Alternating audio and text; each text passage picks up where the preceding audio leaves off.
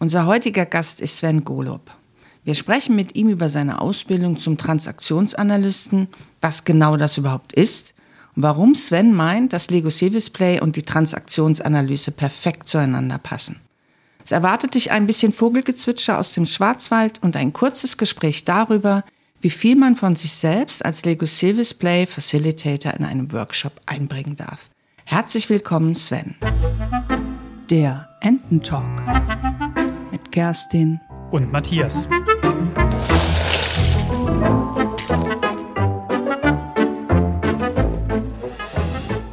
Sven, ich muss dich, muss dich das direkt am Anfang fragen.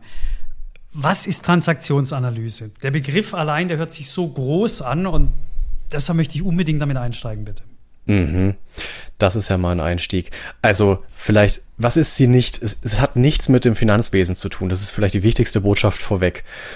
Die Tr Transaktionsanalyse ist eine Sozialpsychologie, entstanden in den 50er, 60er Jahren in den USA, basiert unter anderem auf der Psychoanalyse und Tiefenpsychologie und beschäftigt sich, und das ist, da kommt das Wort Transaktion her, mit der Kommunikation, mit der Beziehungsgestaltung zwischen Menschen. Und diese kleinste Informationseinheit, die in so einer Kommunikation stattfinden kann, quasi von einem Sender zu einem Empfänger und zurück, das bezeichnet man als Transaktion. Und das ist quasi so einer der Grundbausteine der Transaktionsanalyse, ist sich genau diese kleinsten Einheiten von Kommunikation ganz genau anzuschauen, um zu gucken, wo passieren vielleicht diese berühmten Missverständnisse in der Kommunikation. Daher der Name. Okay.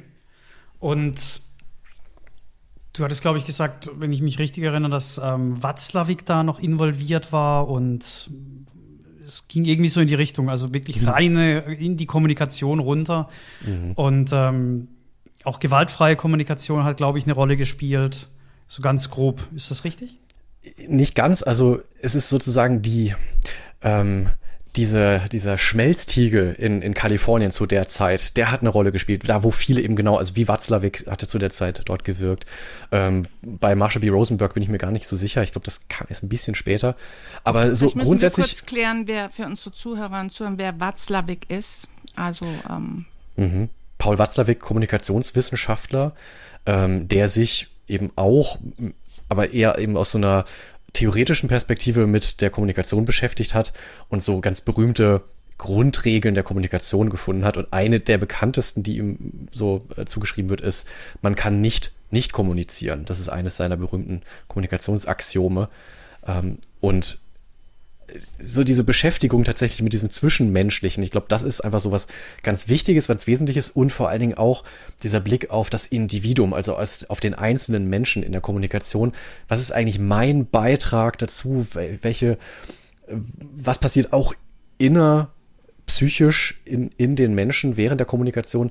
Und da setzt auch die Transaktionsanalyse an mit sehr einfachen, visuellen, anschaulichen und leicht verständlichen Modellen, die oft eben als, als Diagramme oder einfache Zeichnungen daherkommen. Und auf diese einfach, über diese Einfachheit Menschen, menschliche Kommunikation erklärbar machen, um dann in die Tiefe zu gehen, um wirklich die, die tieferen Beweggründe, das, was uns in der Kommunikation, in der Beziehung motiviert und was wir daran auch wirklich gestalten können, um das aufzudecken und daran arbeiten zu können. Und diese Einfachheit in der Darstellung und in der Sprache, das macht die Transaktionsanalyse eben auch aus. Also, dass sie halt wirklich dafür gedacht ist, dass einfache Menschen, die als Hilfesuchende zum Beispiel in eine Beratung kommen, ähm, dass die einfache Modelle an der Hand haben, die sie schnell verstehen und anwenden können. Okay, das war ja jetzt für den Anfang, haben wir jetzt äh, schon viel geliefert. Ich würde gerne noch mal einen Schritt zurück machen ähm, in deine Kindheit, Sven. Oh. Ähm, du hast uns erzählt, ähm, ähm, dass du als Kind ständig unterwegs warst und dass du auch auf Französisch studiert hast. Stimmt mhm. das? Und wie kam das dazu? Mhm. Also ständig unterwegs, ja, sehr oft umgezogen tatsächlich, also so bis zu meinem 10., 11. Lebensjahr, so alle zwei, drei Jahre. Ähm, bedingt durch den Beruf meines Vaters, der so als, als junger Arzt, sicher so wie Karriereleiter, quasi raufgearbeitet hat und dafür oft die Stelle gewechselt hat. Und da sind wir dann als Familie eben oft mitgezogen. Und was auch daherkommt, war eben so dieses Frankophile. Also wir haben sehr, sehr oft Urlaub in Frankreich gemacht. Ähm, ich war dann auch im Schüleraustausch in Frankreich und also so diese Leidenschaft für die französische Sprache, die war mir quasi, kann man so sagen, in die Wiege gelegt. Und es hat dann dazu geführt, dass ich nicht nur als einziger von zwei Schulen Französisch mündlich im Abi hatte, äh, sondern ja. dann eben, ja, das war, da war ich wirklich so der Sonderling. ähm, und dann habe ich mich dafür entschieden, einen Doppelstudiengang zu machen, deutsch-französische Politikwissenschaft. Und da habe ich in Bayern studiert und äh, in der Bretagne, in, in Frankreich. Und das hat mich auch sehr geprägt, so, weil diese, diese physische Mobilität, also dass ich oft umgezogen bin, das kam natürlich mit dem Studium dann eben auch nochmal einher, dass ich da halt eben auch den Studienort wechseln musste, aber auch die mentale Mobilität, weil natürlich das, das Hochschulsystem ein komplett anderes war und auch die Herangehensweise der Lehre komplett anders und auch nochmal ganz andere Sichtweisen da reingekommen sind. Also ein Teil meines Studiums war Volkswirtschaftslehre. Und das ist in Frankreich was gänzlich anderes. Also da habe ich plötzlich sowas wie gehör, äh, gehört wie le pouvoir d'achat. Also da redet man ständig von der Kaufkraft der Menschen, während in Deutschland immer von, vom Wohlstand die Rede ist. Und das sind, also diese unterschiedlichen Sichtweisen, die haben mich sehr geprägt und auch so eben das, was für mich in meiner Rolle jetzt beruflich auch eine Rolle spielt, ist genau auch diese, diesen äh, diese Weitung des Bezugsrahmens, wie wir in der Transaktionsanalyse sagen würden. Also so diese verschiedenen Perspektiven, wie wir Realität wahrnehmen und für uns konstruieren. Und da ist mir klar geworden, okay, wir reden eigentlich von dem, von demselben, aber auf ganz unterschiedliche Weise. Was mir noch nicht so ganz klar ist, ähm, gut, wir haben dich auch nicht, gefragt, wahrscheinlich kann es daran liegen. Ähm, wie hast du von der Transaktionsanalyse erfahren? Ich meine, es ist ja selten so, dass man morgens aufwacht und sagt, Transaktionsanalyse. Ich weiß nicht, was das für ein Begriff ist, aber das muss ich jetzt machen. ähm, wie kam es dazu? Wie mhm. bist du damit in Berührung gekommen? Das kam tatsächlich dadurch, dass ich selber Klient war und das spricht für mich auch noch mal sehr Bände darüber, wie, wie TA, also Transaktionsanalyse also kurz, kurz können wir uns auf TA einigen, das ist mal so ein bisschen handhabbarer. Ähm, wie TA oft in, in das Leben von Menschen kommt, ist eben genau, weil sie diese Erfahrung machen, ähm, wie ich das auch gemacht habe als Klient in der Beratung, ähm, wow, das sind Modelle, die kann ich sofort verstehen und kann sofort für mich einen Nutzen daraus ziehen. Und es war für mich eine Situation, wo es um eine berufliche Weiterentwicklung ging und ich gemerkt habe, da stecke ich in einem totalen Dilemma. Ich eigentlich entspricht es schon sehr meinem Lebensplan. Es ging da um eine Entsendung ins Ausland für die Firma, für die ich damals gearbeitet habe. Aber etwas in mir war da blockiert und gesagt, hm, irgendwie fühlt es sich nicht richtig an. Und mit diesem Dilemma bin ich in eine Beratung gegangen, also ein klassisches Coaching eigentlich. Und die Beraterin, der ich da gegenüber saß, war nicht nur systemisch ausgebildet, sondern eben auch in TA. Und eines der einfachen Modelle, das sie mir dann nahegebracht hat, war ähm, die, die, der Grundsatz eigentlich von ich bin okay, du bist okay. Und das wird dargestellt als Plus Plus. Und dafür gibt es natürlich auch Gegenstücke. Also ich bin okay, du bist nicht okay, du bist nicht okay, mhm. ich bin okay. Ähm, und, und um darzustellen, wie wir schon in der Grundhaltung anderen Menschen gegenüber sind oder auch uns selber, wie wir uns selber wahrnehmen und dann auch in Beziehung bringen oder in Kommunikation reingehen. Und dieses Thema mit der Grundhaltung und dieses Ich bin okay, du bist okay, das hat in mir so eine Seite angeschlagen, dass ich gedacht habe, wow, darüber will ich unbedingt mehr erfahren. So, was ist das für eine interessante Schule, in Anführungszeichen, wo man sich damit auseinandersetzt, wie, mit welcher Haltung ich auch Menschen begegne. Und das war eben auch sehr so meinem Naturell entsprechend. Ich bin einfach ein sehr so ethisch orientierter Mensch. Ähm, und, und das hat mich sofort, sofort gefesselt. Und dann habe ich einfach angefangen, mal so, ein, so einen Grundlagenkurs zu machen. Das geht dann so drei Tage. Da lernt man alle wichtigen Modelle dann kennen. Und da war ich dann eigentlich schon voll an Bord. Und seither okay. sind jetzt mittlerweile acht Jahre mit voller Kraft voraus. Schön. Was, was war das für ein, für ein Job? Was war das für ein Unternehmen, in dem du da, in dem du da warst, als, als du die Beratung in Anspruch genommen hast? Äh, das war ein äh, mittelständischer Elektrowerkzeughersteller hier auf der schwäbischen grünen Wiese, der mhm. mich damals nach meiner ersten Stelle, das war so studienbegleitend, habe ich in Berlin in einer Agentur gearbeitet, habe mich mit digitaler Kommunikation beschäftigt. Und die haben, dieses mittelständische Unternehmen hat mich als Social Media Manager international angestellt.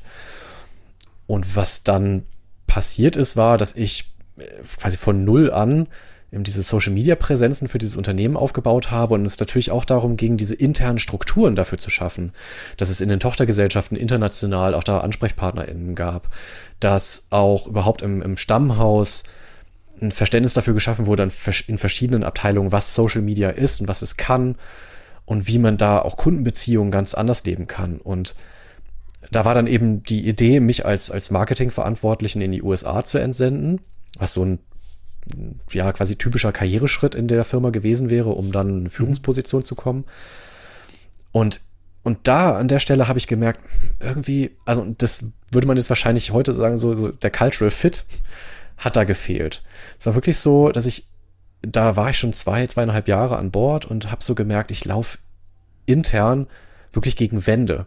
Also, dass ich dann irgendwie bei einer, bei einer Vertriebsveranstaltung abends waren wir dann irgendwie mit dem Bus unterwegs, irgendwo zu einem, zu einem Restaurant und ich war da mit an Bord und dann halt irgendwie so über fünf Sitze hinweg irgend so Vertriebler, Kollegen absagen hören, also dieses Social Media, ganz ehrlich, ich muss doch nicht der ganzen Welt erzählen, wenn ich aufs Klo gehe. So, und da hatte ich aber schon einige Zeit in dem Unternehmen gewirkt und dachte nur, das interessiert wow, uns auch nicht wirklich. Vielen, vielen Dank. Da hat mir jemand aufmerksam zugehört die letzten Jahre. Und das waren so Erlebnisse, die in mir eigentlich so diesen Zwiespalt befeuert haben. So, ich will eigentlich wirksam sein und mir liegt das am Herzen. Ähm, aber ich merke, irgendwie sind mir hier kulturell Grenzen gesetzt. Und das war eigentlich dann auch die Erkenntnis, dass es eigentlich, dass mein, mein, ähm, mein Engagement und meine, meine Passion da schon richtig waren, aber halt eben ich meine Wirksamkeit nicht entfalten konnte ähm, ja. in, in, in diesem Setting. Und, und da bin ich auf die Spur gekommen, wow, und wo gehöre ich denn eigentlich hin? Und das ist halt eben, wenn man sich wieder zurückdenkt an diese Frage, deine Kindheit, wie war das? Dieses, wo gehöre ich eigentlich hin, ist halt eben so ein, ist wirklich so eines der, der Lebensthemen, die mich seit jeher beschäftigen. Ne? Wenn einfach irgendwie keine, keine Wurzeln geschlagen sind, ähm, dann bleibt diese Frage und das dieses Vagabundentum, das bewegt mich seither, aber seit ich mich bewusst damit auseinandersetze, kann ich, kann ich ganz anders damit umgehen. Und diese, diesen inneren Zwiespalt, ähm, der, also der hat mir einfach sehr geholfen, genau an den Punkt zu kommen, das zu, über mich zu verstehen, was das eigentlich ist, was mich da umtreibt. Ja, andere haben Lieder geschrieben, ne? I Got No Roots zum Beispiel. Ja. Das kennst du mit Sicherheit. Ja, super, genau. ähm, jetzt wir sind ja im Lego Serious Play Podcast und ich gehe davon aus, dass du weißt, dass wir jetzt auch noch darüber sprechen. ich hoffe es ähm, doch sehr. ja, genau. Genau, jetzt ist natürlich die Frage, also du hast dann diese, diese TA gemacht und das war ja schon, kann man schon sagen, so ein Game Changer in deinem Leben.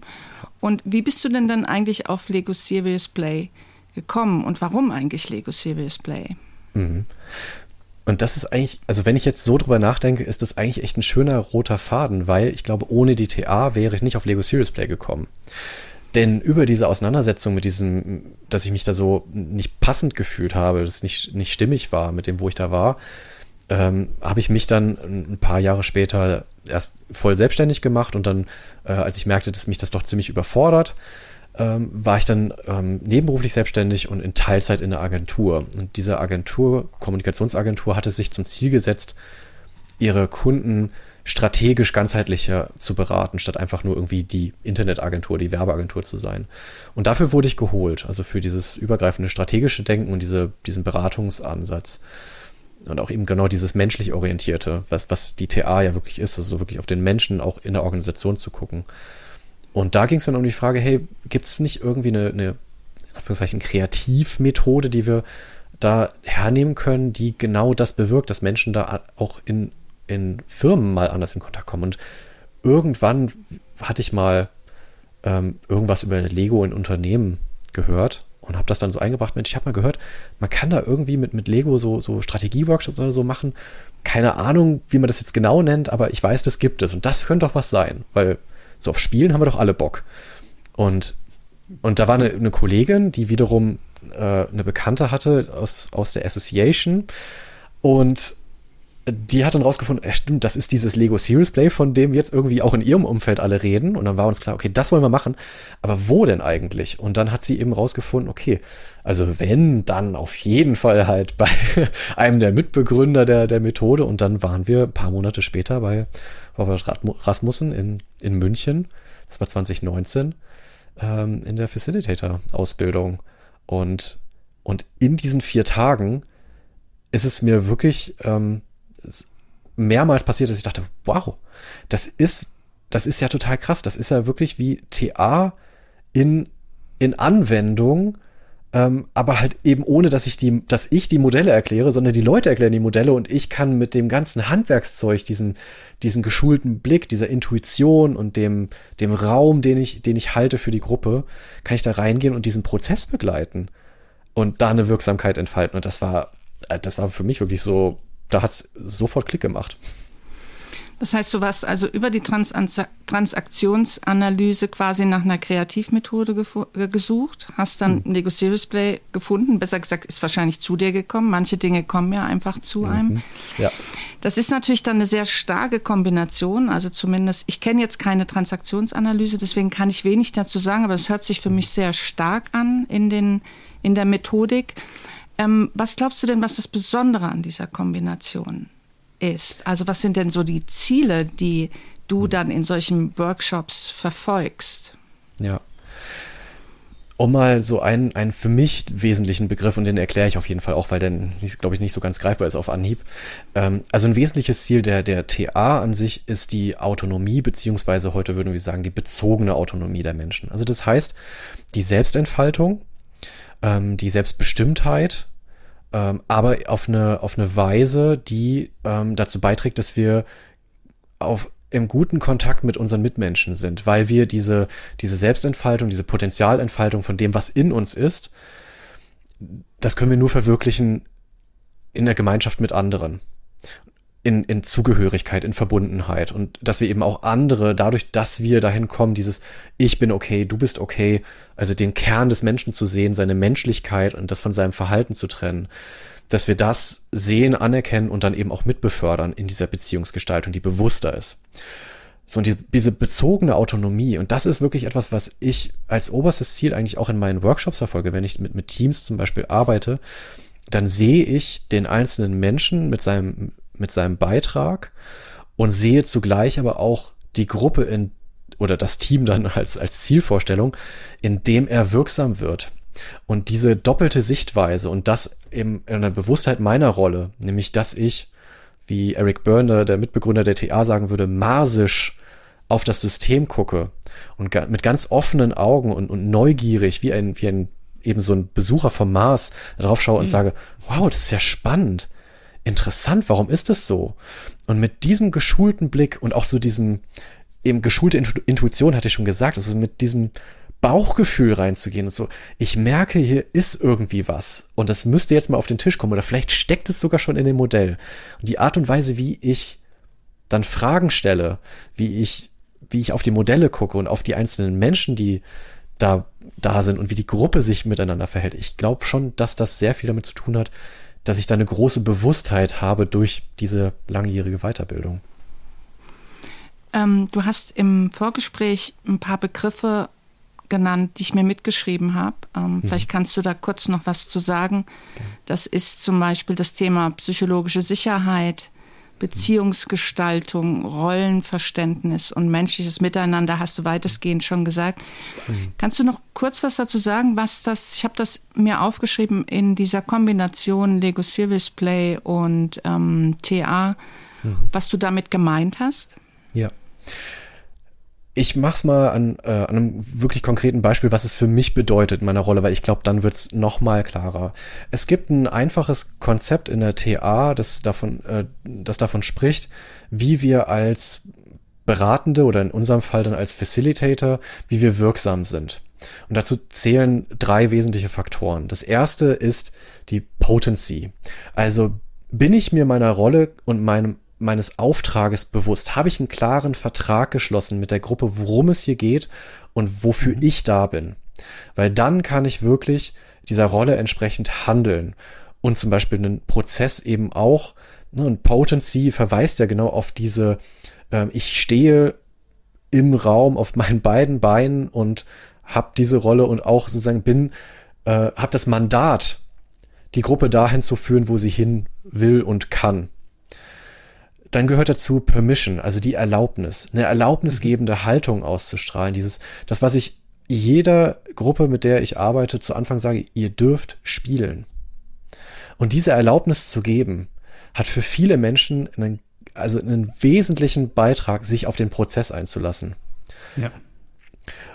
Und dann kommt der dritte Schritt und da sind wir bei der psychologischen Sicherheit. Das ist Protection, Schutz. Und ein ganz wesentlicher Teil, den ich auch immer erwähne, und da, das werdet ihr wahrscheinlich aus euren Workshops, aus den Erklärungen zu dem Prozess auch so kennen. Der Schutz entsteht durch die Modelle. Wir reden nicht face to face, Aug in Aug und konfrontieren uns, sondern wir spielen über Bande. Und es ist im Modell oder es ist nicht im Modell. Und wenn es nicht im Modell ist, muss es nicht erklärt werden. Und ich stelle auch nur die Fragen zu dem Modell.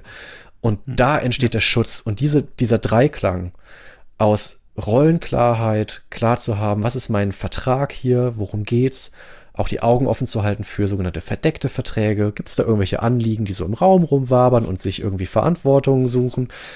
Ja. Diese, dieser Schutz für die Einzelnen, also auch, wenn es nötig ist, auch hart reinzugehen und Grenzen zu ziehen, zu sagen, stopp, das ist kein, das ist eine Interpretation, keine Frage ans Modell. Ähm, und eben diese erlaubnisgebende Haltung, also den, den Menschen klar zu machen, hey, das, das darf so sein und du darfst auch keine Antwort wissen, deine Hände wissen's. Und diese, und das, da wird's für mich ganz greifbar, weil ich das so auf dem Schirm habe, weil ich dazu ein Modell habe, das mir das, das mir eine Landkarte bietet. Hey, wenn's gerade mal irgendwo klemmt, wo klemmt's denn jetzt eigentlich genau? Super erklärt. Ja, also, also selbst für mich als Facilitator super erklärt. Seit 2019 hast du gesagt, bist du, bist du Facilitator. Und die Frage, die schließt nahtlos an, also meines Erachtens zumindest, an mhm. das, was du gerade gesagt hast. Was bedeutet für dich Facilitieren? Also im Kontext von Lego Serious Play. Mhm. Mich zum Prozessbegleiter zu machen. Und das heißt, der Prozess steht an erster Stelle. Das ist im, im Grunde der Kernprozess, also die vier Schritte, die wir kennen äh, die hochzuhalten. Facilitation bedeutet für mich aber auch ähm, ein ganz besonderes Verständnis von, von jetzt in unserem Kontext erwachsenem Lernen. Nämlich rauszukommen aus einer Rolle, in der ich der Gruppe sage, was sie zu lernen hat, sondern sie dabei es ihr zu ermöglichen. Facilitation heißt ja ermöglichen. Und dieses Lernen ähm, erfahrungsbasiert zu ermöglichen, nämlich auf dem ihr, dem, der einzelnen Person eigenen Wege soweit sie gehen kann, soweit sie gehen mag, aber halt da, wo es, wo es nötig ist, wo ich die Möglichkeit sehe, eben auch nochmal Potenziale zu heben, dass ich, dadurch, dass ich hin und wieder steuernd eingreife. Aber der Prozess, die Prozessverantwortung liegt bei mir und gleichzeitig im Kontakt mit der Gruppe zu sein und zu schauen, wo, wo ist die Verantwortung auch bei den, bei den einzelnen Teilgebenden in dem Fall.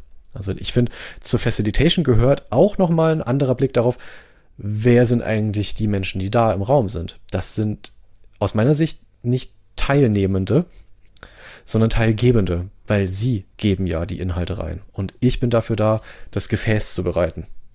Ja, interessanter, interessanter Blickwinkel. Ne? Ähm, du hast gesagt, seit acht Jahren beschäftigst du dich mit Transaktionsanalyse. Mhm.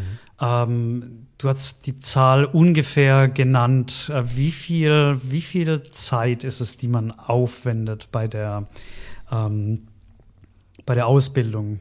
Hm. Ja, und da kommen wir jetzt in schwieriges Fahrwasser, weil anders als jetzt zum Beispiel, ähm, dass viele Leute wahrscheinlich aus dem, die sich mit systemischer Beratung und Coaching auseinandersetzen, da kennt man es ja, es gibt da also festgelegte Curricula. Und man sagt, okay, nach einem Jahr hast du das und das und nach drei Jahren bist du dann Beraterin und wie auch immer. In der TA ist das ein ganz klein wenig anders, ähm, dadurch, dass es sehr viel stärker selbsterfahrungsorientiert ist. Heißt, es geht viel erstmal um die Persönlichkeitsentwicklung von mir als äh, jemand, der professionell beratend tätig sein will. Oder was mhm. jetzt für mich jetzt eher so im äh, zu, zu meinem Abschluss hin hat sich für mich auch nochmal sozusagen die, ähm, der Fokus verändert. Ich bin jetzt viel stärker orientiert auf Erwachsenenbildung, wo ich mhm. vorher eher so im, im Beratungssetting eigentlich auch in meiner Ausbildung unterwegs war. Und da ist nun mal auch das, die Zielrichtung eine entscheidende. Also wo will ich das professionell anwenden, was ich da lerne? Und dazu gehört halt eben dieser ganze lange Prozess. Und deswegen ist es so zwischen fünf und zehn Jahren ist alles ganz normal. Okay, also das heißt, das ist wahnsinnig großer, eine wahnsinnig große Menge, ich weiß gar nicht, wie ich es richtig formulieren soll, ja. eine wahnsinnig große Menge an Selbstreflexion, die da, die da mit hm. reinfließt. Richtig? Tiefe. Ich würde es tatsächlich eher übersetzen mit Tiefe. Es geht wirklich darum, ähm, es gibt da quasi die Maßgabe ist, ähm, ich, ich, mir fehlt gerade so ein bisschen der Vergleich. Es ist so ein bisschen wie, wie wer, wer Kampfkunst praktiziert, kennt es vielleicht, dass der, der Sensei, also der, der Trainer, der Lehrer zu einem sagt, so, jetzt bist du bereit, sich die Dan die schwarzen Gurt zu machen. Es ist so ein bisschen so. Ne? Also es ist ein, ein, Reife, ein Reifungsprozess.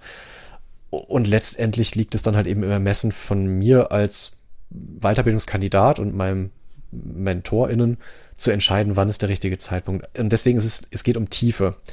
Wirklich zu verstehen oder, also zumindest eine Ahnung davon zu haben, wo sind meine blinden Flecken? Was sind eigentlich so meine Lebensthemen?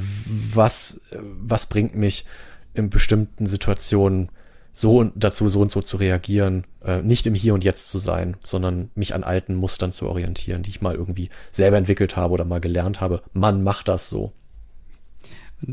Verstanden. Und mit hm. dieser, gerade mit dieser ganzen Erfahrung der Tiefe, die du gerade angesprochen hast, ähm, da ist mir durch den Kopf gegangen vorher, was hat das wohl für eine Auswirkung für dich als Facilitator?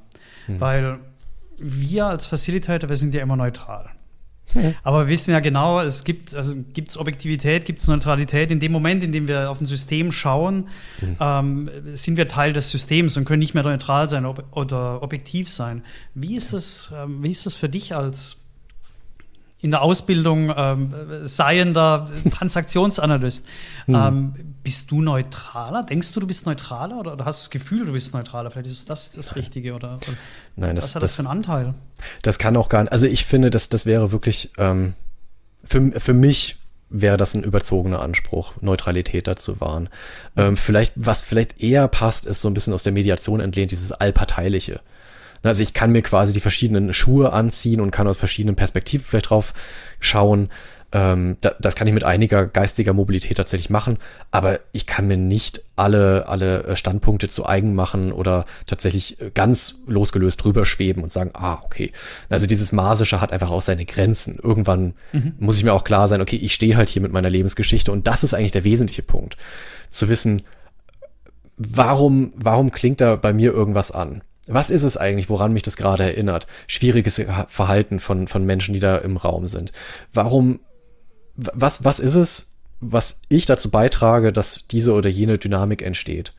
Und das ist für mich eigentlich das Wesentliche, also Neutralität bestmöglich, ne? Wir, wir reden ja immer von Aspiration, also bestmögliche Version wäre, ähm, möglichst neutral zu sein, möglichst ähm, wertfrei die, diesen Prozess zu gestalten, aber immer in dem Bewusstsein, ich stehe halt eben auch als in meinem geworden sein in diesem Raum und, und bringe schon meinen Rucksack mit. Ich glaube, die Frage von Matthias rührt so ein bisschen daher, ähm, wir haben schon öfter mal darüber gesprochen, wie objektiv ist man als Facilitator. Ich komme ja so eher aus der Tech-Ecke, und habe keine Coaching-Ausbildung gemacht. Matthias ist auch systemischer Coach. Du hast die TA, gehst also tiefenpsychologisch ran. Die Frage ist halt wirklich so, die, also die ich mir zumindest persönlich stelle, wie neutral sind wir und wie neutral müssen wir überhaupt sein? Also wie viel dürfen wir von uns da reinbringen. Das ist natürlich, da müssen wir wahrscheinlich eine einzelne Folge zu machen, ähm, weil natürlich bringen wir immer ein bisschen was von uns rein, weil ich glaube auch, dass niemand von uns neutral sein kann. Vom Gefühl ja. her würde ich sagen, dass ich vielleicht die neutralste bin. Wir hatten ja beim Vorgespräch darüber gesprochen, dass du das eigentlich anders siehst, dass du sagst, mit deiner Ausbildung bist du eigentlich der Neutralere, als ich es zum Beispiel bin, weil du wahrscheinlich das gelernt hast. Oder wie hattest du das gemeint? Also ich glaube, äh, ich finde es schwierig, da so, so Abstufungen zu machen, so neutraler oder ähm, ja, ja. geschmacksneutraler als wie auch immer. Ja, aber du ähm, weißt, was ich meine. Ich will das gar nicht werten, mhm. sondern äh, das ist wirklich so ein Gedankengang, den ich äh, mache, weil alle facilitieren unterschiedlich. Die Frage ist, wie viel dürfen wir von uns reinbringen und wie neutral müssen wir sein als Facilitator? Ne? Also ich würde auf jeden Fall, um, um den Stress bei allen Beteiligten, als Mithörenden zu mildern, niemand muss neutral sein. Also ich finde, so, das, das wäre für mich eigentlich schon mal das, das Wichtigste. Sondern was das Ziel sein sollte, und da bin ich jetzt gar nicht, eigentlich gar nicht mehr so sehr, also es spielt in der TA auch eine große Rolle, aber das kommt tatsächlich auch ein bisschen von außerhalb, das Thema mit den unconscious biases. Also wir alle haben unsere Schubladen im Kopf. Wir alle brauchen unsere Wahrnehmungsmuster, um die vielen Sinneseindrücke, die wir jeden Tag, jede Sekunde bekommen, irgendwie zu minimieren, so dass wir, dass wir damit umgehen können. Und da ist unser Hirn einfach auf Energiesparen ausgelegt. Das ist sozusagen die ganz einfache biologische äh, Erklärung dafür, dass wir alle unsere Vorurteile und Denkmuster haben. Und jetzt komme ich zu dem Punkt, warum ich sage, ich gucke vielleicht ein bisschen anders darauf als jemand, der, der sich damit noch nicht so in der Tiefe auseinandergesetzt hat. Und ich erhebe überhaupt keinen Anspruch darauf, dass ich da in irgendeiner Form irgendwie eine Meisterschaft oder sonst irgendwas hätte. Ja. Aber es geht für mich um das Thema Bewusstheit. Also inwiefern bin ich mir der Tatsache bewusst, dass wie ich gerade auf Dinge gucke. Kann ich auch auf mich selber eben Fragen schauen und mich kurz wundern, ah, Moment mal, diese Irritation, die ich da gerade verspüre, woher kommt die eigentlich? Kommt die tatsächlich von der anderen Person oder ist das, bin ich das eigentlich? Ist das, kann ich diese Person auch anders sehen? Und da sind wir wieder bei dem, du bist okay. Kann ich hinter das schwierige Verhalten gucken und neugierig draufschauen, der Mensch, der mir da gegenüber ist, was könnte, warum könnte das Sinn machen, dass diese Person sich so verhält?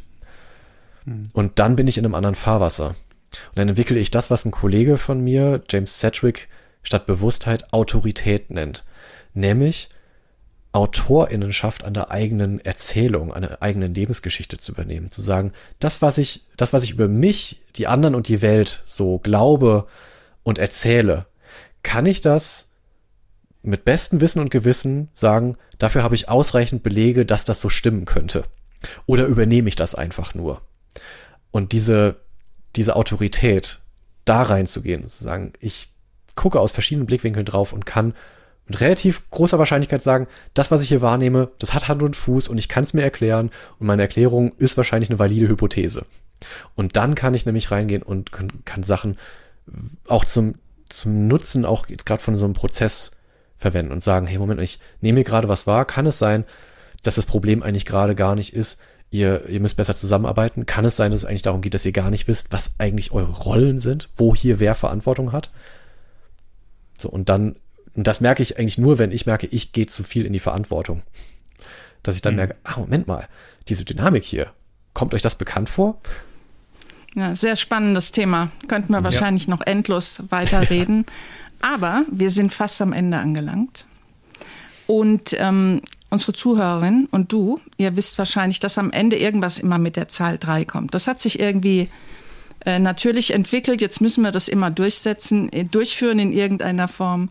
Und diesmal würden wir gerne von dir wissen, was sind deine drei nächsten Schritte? Bezüglich dieser Kombination aus TA, also nochmal, ich sag nochmal das, die Transaktionsanalyse in Kombination mit Lego Serious Play. Gibt es irgendwelche Pläne, Ideen, die du bis jetzt noch nicht umgesetzt hast, die du aber vielleicht planst? Und dann bleiben wir in den drei Stück, das wäre super. Okay, gut. Ich versuche es mal auf drei zu begrenzen. Mhm. Also der erste wichtige Schritt ist für mich, äh, in diese große Prüfung zu gehen äh, zum zertifizierten Transaktionsanalytiker. Das ist jetzt für nächstes Jahr geplant. Und Super. das heißt, mich da in so einer Prüfung gegenüber KollegInnen zu präsentieren in meiner Profession als Facilitator, der transaktionsanalytisch auch mit Lego Serious Play arbeitet. Mhm. Das wäre Schritt eins. So, schon mhm. ganz konkret. Schritt zwei ist, an einer Theorie zu arbeiten, weil ich mir sicher bin, beziehungsweise ich bin schon eigentlich dabei, aber es wirklich mal auf den Punkt zu bringen, in irgendeiner Form, so als vielleicht Buchprojekt oder so, ich weiß es noch nicht genau, aber tatsächlich auch in transaktionsanalytischer Sprache zu beschreiben, was ist eigentlich dieses Lego Serious Play und warum funktioniert cool. das? Wow. Na, das ist doch ein toller Schritt. Ja, definitiv, also der macht mhm. auch richtig Spaß. So, da bin ich halt mhm. halt als Geisteswissenschaftler schon sehr, sehr äh, Ja, angefixt. sehr gut. Ja? Und der dritte Schritt ist dann eigentlich das Umgekehrte und mal zu schauen, wie kann ich TA-Modelle eigentlich mal richtig auf eine coole Weise in einen Lego Serious Play Prozess einbinden.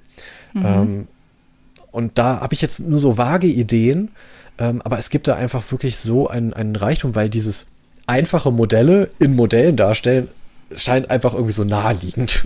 Das heißt, so die Verknüpfung aus Theorie und eben Praxis äh, mit, mit LSP das fände ich schon richtig nice, da eben so ein Konzept zu erarbeiten. Ich finde, es hört sich super an. Ich würde mich mal als ähm, äh, Proband zur Verfügung stellen. Falls du da irgendwie Probanden brauchst, da hebt noch jemand die Hand. Matthias. Wer auch immer das sein könnte. Bloß Wer auch Druck. immer bloß da die Druck. Hand hebt, genau. Bloß kein, bloß kein Druck, genau. Ja, also ich bin mit meinen Fragen am Ende. Matthias, hast du noch was zu sagen? Ich habe tatsächlich noch was zu sagen. Also äh, die drei Schritte, die sind ja schon recht groß und recht, recht zeitintensiv. Mhm. Die nächsten drei Schritte, die wir für dich haben, lieber Hörer, die sind viel, viel kürzer. Vergiss auf keinen Fall, unseren Podcast zu abonnieren. Ähm, wenn du magst, als zweiten Schritt, schau gern mal in den Show Notes. Da findest du ähm, unsere Meetups, ähm, die wir jeden Monat durchführen. Vielleicht im Sommer eins weniger oder zwei weniger. Und vor allem als dritten Schritt, erzähl anderen von dem Podcast, wenn es dir heute gefallen hat. Und ich glaube, es war wieder aus dem Bauch raus eine wahnsinnige Folge. Und ich freue mich schon, ähm, wenn du das nächste Mal wieder einschaltest. Es gibt noch einen Ciao. vierten Schritt. In den, oh. in den Shownotes findet ihr natürlich auch Infos über Sven Gollop, die Website und alles, ähm, was du so äh, zum zur Öffentlichkeit zur Verfügung stellst. Ich möchte mich an der Stelle, ähm, an der Stelle bedanken, Sven. Ich fand es war ein sehr spannendes Gespräch. Ich finde das Thema auch total spannend und ich könnte mir vorstellen, ne, Matthias, dass wir vielleicht nochmal, wenn, wenn dann die Modelle in die Modelle gehen, müssen wir unbedingt nochmal sprechen, oder? Auf, auf, auf jeden Fall. auf jeden Fall. Und jetzt, ich, hätte noch ich könnte ich könnt wirklich noch eine Stunde weiter quatschen, weil ich finde es so interessant, mhm. ähm, dir zuzuhören und ähm, mit dir in das Thema einzutauchen. Danke. Ich danke euch. Auf Wiederhören. Mach's gut. Ciao. Ciao. Ciao.